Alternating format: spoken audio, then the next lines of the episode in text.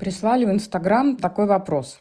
Здравствуйте, Ева. На что вы опираетесь, когда чувствуете, что пора что-то менять, расширяться, а впереди что-то новое и страшное? Мне очень нравится ваш подход к жизни и бизнесу, и очень хочется услышать, чем вы себя поддерживаете. Я сейчас нахожусь в том моменте, когда намечтала, реализация началась, а я сижу и боюсь, и со всех сил торможу все процессы. Буду очень признательна за ответ. Ну что же, друзья, давайте буду отвечать.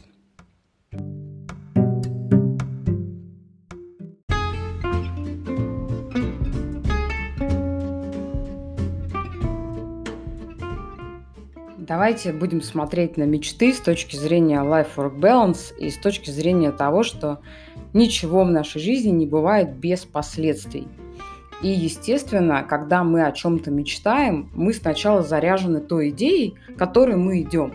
Но подсознательно мы всегда понимаем, с чем эта мечта может быть связана в дальнейшем.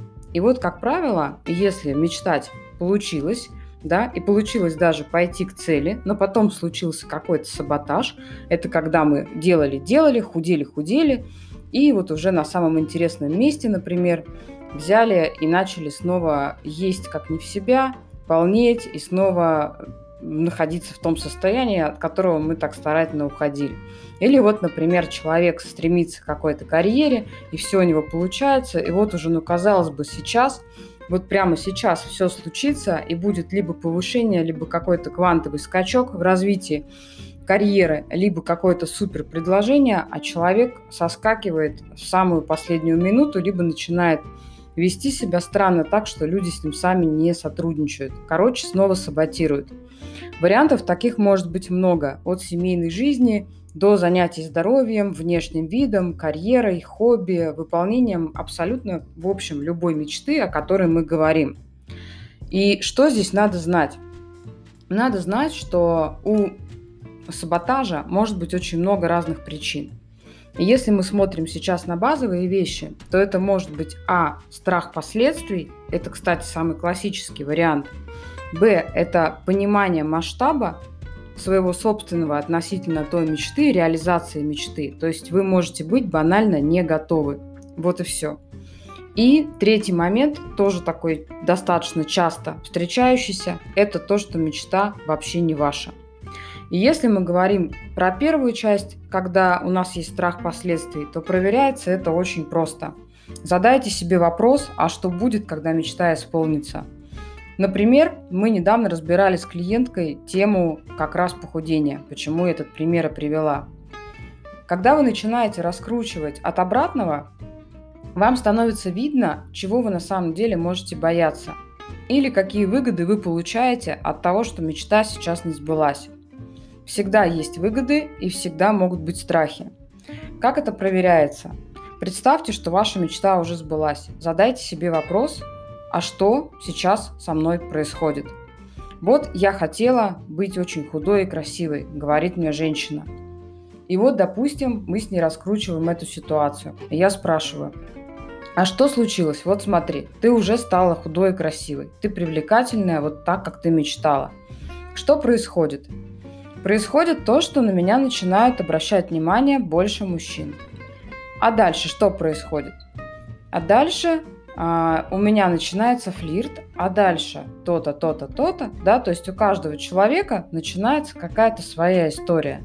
И вот когда мы раскручиваем эту путанную историю в нашей голове, которую подсознательно мы себе уже выстроили, нам становится примерно понятно, почему мы к этому не движемся, почему мы останавливаемся на полпути, а именно не в начале. Потому что изначально нам кажется, что ничего страшного не происходит. Ну, мы сейчас как бы идем к мечте, все вроде нормально. Но подсознательно мы понимаем, что у нас есть и другие сценарии, которые произойдут с нами, когда это случится.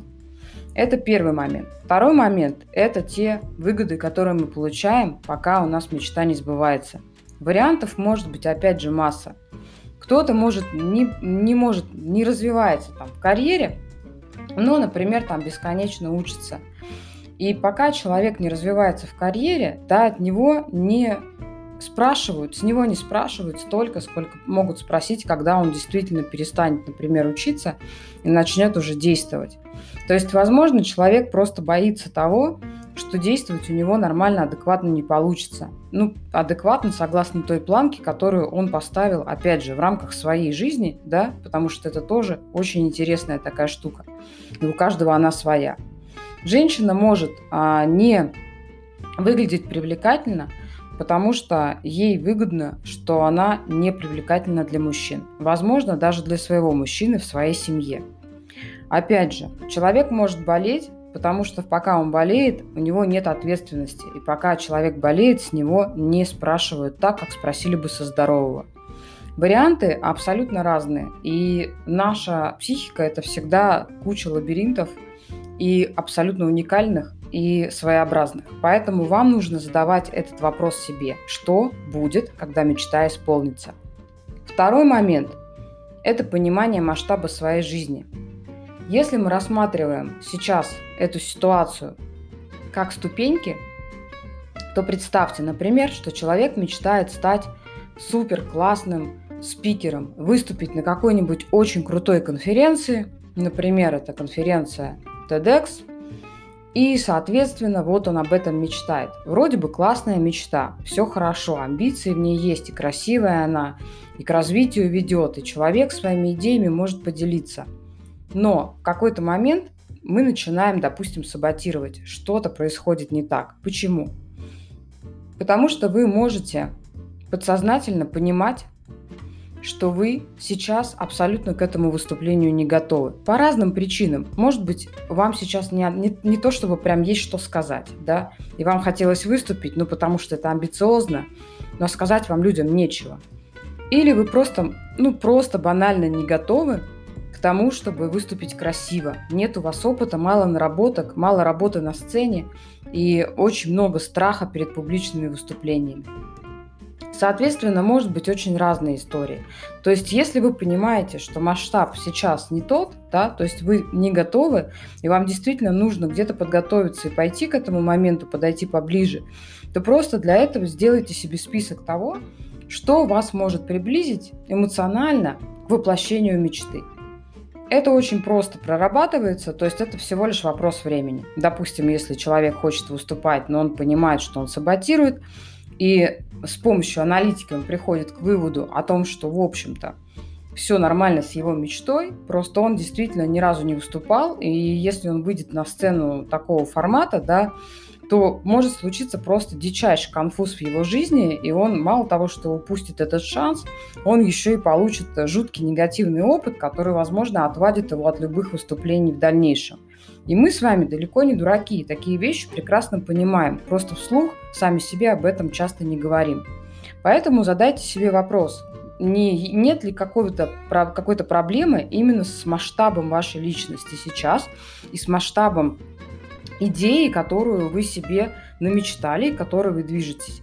Если есть, просто пропишите, что надо проработать, чтобы быстрее к этому прийти. Ну и мой любимый третий пункт – это то, что мечта может быть вообще не ваша. Я об этом много говорю. А у меня есть об этом целое направление в книге «30 правил настоящего мечтателя». Это моя книга, автор Ева Кац, то есть я.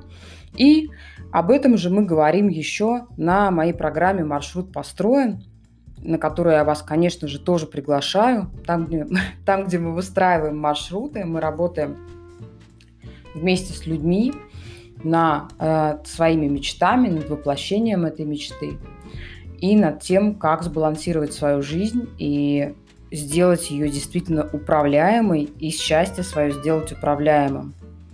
Соответственно, что происходит, если мечта не наша?